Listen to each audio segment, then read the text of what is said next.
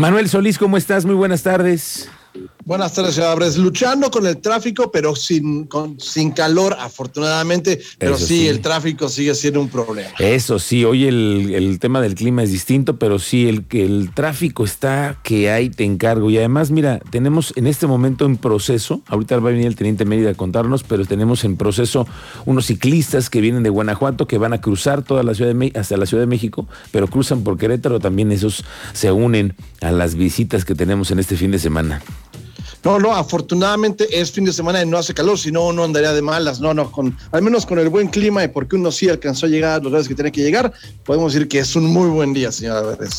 Muy bien, señor Solís, ¿qué nos cuentas para este viernes?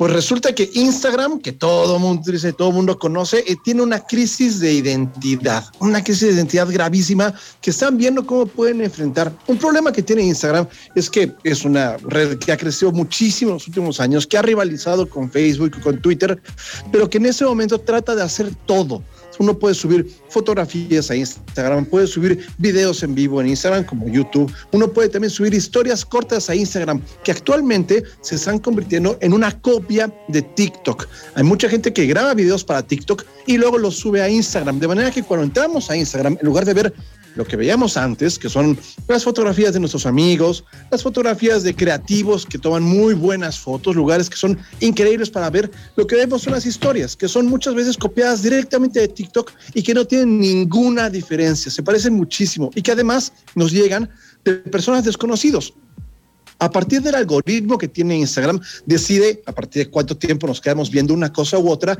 cuáles son las historias que nos interesan y básicamente dejamos de seguir a las personas por las cuales originalmente habíamos abierto Instagram y terminamos viendo videos que son copiados de TikTok, lo cual ya ha ocasionado un problema muy grave dentro de la misma plataforma. Hay muchas personas que dependen su vida de, de lo que ganan en, sus trabajos, digamos, de lo que suben a Instagram, fotógrafos, creativos, gente que hace instalaciones, por ejemplo, ejemplo, gente que se dedica al diseño, que ha encontrado en Instagram el lugar en que pueden publicitar sus artículos, pueden vender incluso cosas y que ahora encuentran que se está convirtiendo cada vez más en un subsidiario, en, un, eh, en una plataforma que no es original, una plataforma que ha perdido su esencia. Entonces están haciendo una una, una, protesta digital y levantando la voz en contra de estos cambios que han ido pasando poco a poco. Esto que te digo, señor Abres, no es una cosa que pasó de un día a otro. Esto pasó en los últimos dos o tres años en que Instagram ha perdido el rumbo, se ha convertido en este lugar gris, de un lugar que era emocionante, con creativos, eh, como un jardín de diferentes ideas, se ha convertido en una copia barata, mal hecha de TikTok, en una copia barata, mal hecha de YouTube. Y que la verdad está buscando como parte de Facebook capitalizarse, ganar cada vez más dinero y posiblemente lo esté logrando, pero a cambio de perder la esencia que había hecho de Instagram una plataforma diferente, creativa y la verdad muy, muy, muy padre, muy, muy divertido ser en ella. Y bueno, pues en ese momento nos encontramos en esa situación que esperamos que cambie, pero que no tiene mucha cara de querer hacerlo. Instagram es parte de Facebook y en ese momento, como toda la empresa, están abocados exclusivamente a buscar capitalizarse, es decir, tener el crecimiento que el año pasado no tuvieron.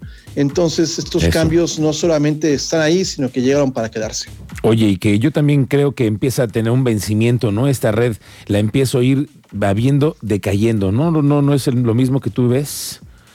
No, efectivamente. De hecho, cualquier persona que sea, yo sé que tú eres un usuario sido, que subes unas fotografías increíbles y que ya no es lo que era antes. Es decir, uno entra y en lugar de ver expresiones creativas interesantes, lo que está viendo son videos cortos, chistosos, bien hechos, pero de gente que no está buscando hacer una cosa artística, sino más bien conseguir clics. Gente que esté dándole clic y viendo la verdad que videos copiados desde TikTok. Entonces, pues sí, la verdad es que ya no vale tanto la pena y esto se está reflejando también en la estadística de personas que entran a la plataforma, en contraste con el crecimiento meteórico que ha tenido TikTok, pero esto nos deja descobijados. No existe en ese momento una plataforma en que haya un lugar para gente que toma fotografías que sea solamente eso, fotos, fotos bonitas, fotos personales, fotos de lo que nos gusta. Eso está dejando de existir y eventualmente tiene que haber alguien que sea la competencia. Entonces veremos qué pasa en los siguientes meses. Muy bien.